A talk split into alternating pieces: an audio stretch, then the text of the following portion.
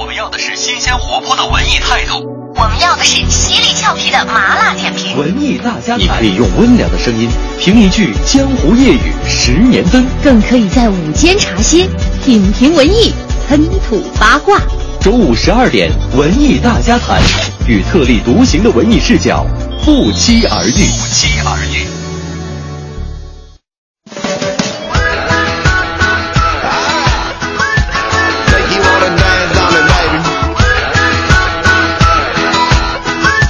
各位中午好，现在是十二点零三分，您正在收听的是 FM 一零六点六文艺之声，这里是文艺大家谈，我是胡宇。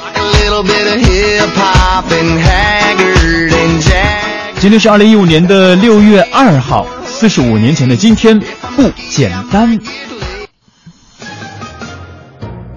有故事的他们，创造了历史的今天，曾经过往，当下此时也能隔空对话。今天其实不简单。当你老了，头发白了，睡。出道二十一年，莫文蔚始终是香港娱乐圈中的艺术。在这个崇尚时尚和浮华漂浮的年代，坚持个性的人往往得不到真实的喝彩。但是在他眼中，违背内心无异于虐待自己。我一直都在追求自己的梦想，做自己喜欢的，因为你做自己喜欢的东西的时候，做成之后就会有成就感，也可以变得更好，这个很重要。你的美丽，假意或真心，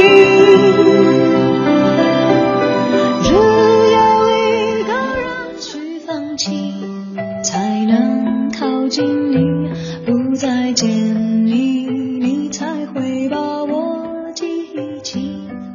四十五年前的今天，莫文蔚出生于香港，父母都是香港传播界的名人，家教不同于一般传统的家庭，十分的西化，以至于他和哥哥从小就很独立，想法也总能得到父母的支持，而不加以干涉。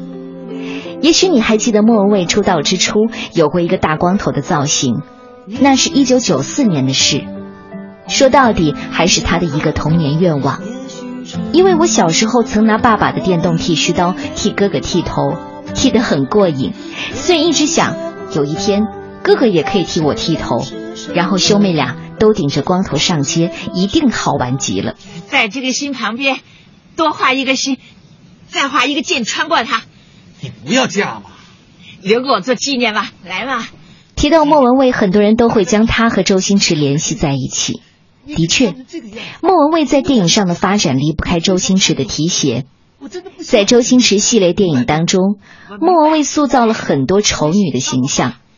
食神当中的那个让人一看就倒胃口的饭铺老板娘，大话西游中恐怖异常的白晶晶，少林足球里的强雄助手，还有猪扒大联盟中长满胡子的女你生。不念在我为你做了这么多的事，也该念在我为你挡了这么多刀啊！这一系列的形象没有一个和美女沾边的，但是不可否认，一个可以不靠脸蛋抢戏的女演员，为了电影可以做出这样的牺牲，足见她超强的自信。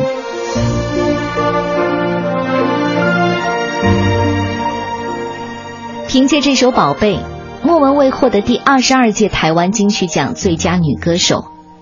领奖时的那番话，至今让人记忆犹新。这个啊，第二次拿我，我真的不敢相信，这个奖真的是越拿越想拿。我这次呢，我一定要好好的庆祝一下。然后呢，我我觉得最好的嗯庆祝方式呢，就是我今年我会结婚。不是开玩笑的，是真的。我上一次呢，我说我啊，我我也该结婚了。然后这次我我答应大家，呃，今年年底我呃，而且我觉得最不可思议呢，就是我居然可以跟我十七岁的初恋男朋友结婚。不知从哪天开始，不知道哪兜兜转转，最终还是第一次心动的那个人。今天是莫文蔚四十五岁生日，这个喝着红酒说一口流利外语的女人，优点越来越多，缺点越来越少。而在他的世界里，毫无准备就是最大的自信。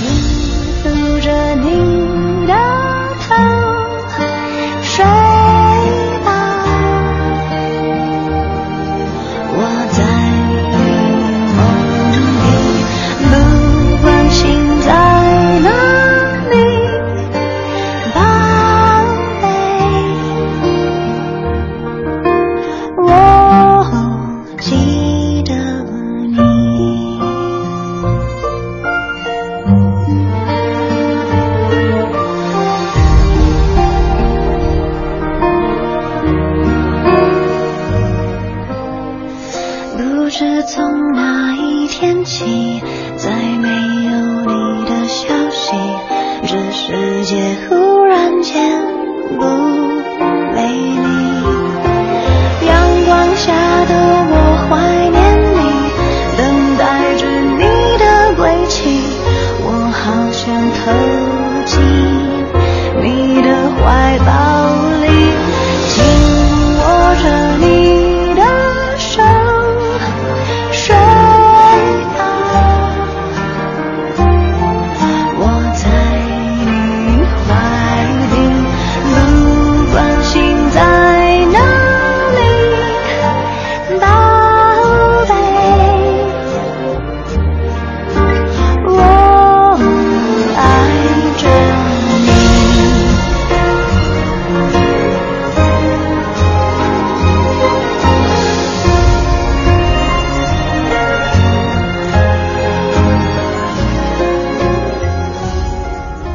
来自莫文蔚的宝贝儿。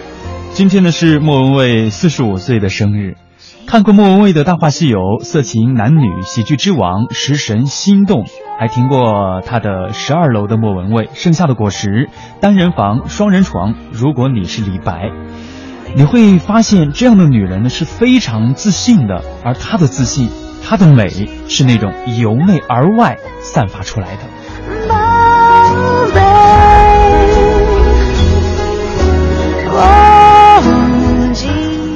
九九四年，刚念完书回香港的莫文蔚接到了周星驰的邀请，拍摄贺岁片《大话西游》。